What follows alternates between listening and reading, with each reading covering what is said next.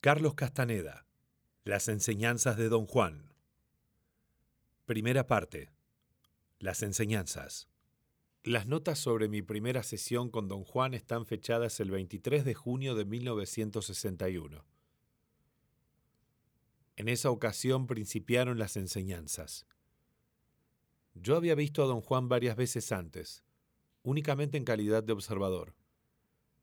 En cada oportunidad le había pedido instruirme sobre el peyote.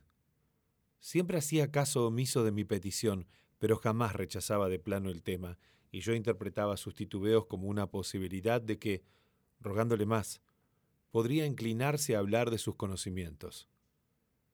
En esta ocasión inicial me dio a entender claramente que podría tener en cuenta mi petición siempre y cuando yo poseyera claridad de mente y propósito con respecto a lo que le había preguntado. Me era imposible cumplir tal condición, pues yo solo le había pedido enseñanza sobre el peyote como medio de establecer con él un lazo de comunicación.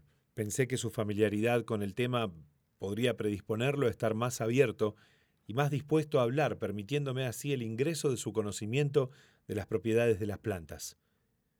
Sin embargo, él había tomado mi petición en sentido literal, y le preocupaba mi propósito de desear aprender sobre el peyote. Viernes, 23 de junio, 1961. ¿Me va usted a enseñar, don Juan? ¿Por qué quieres emprender un aprendizaje así?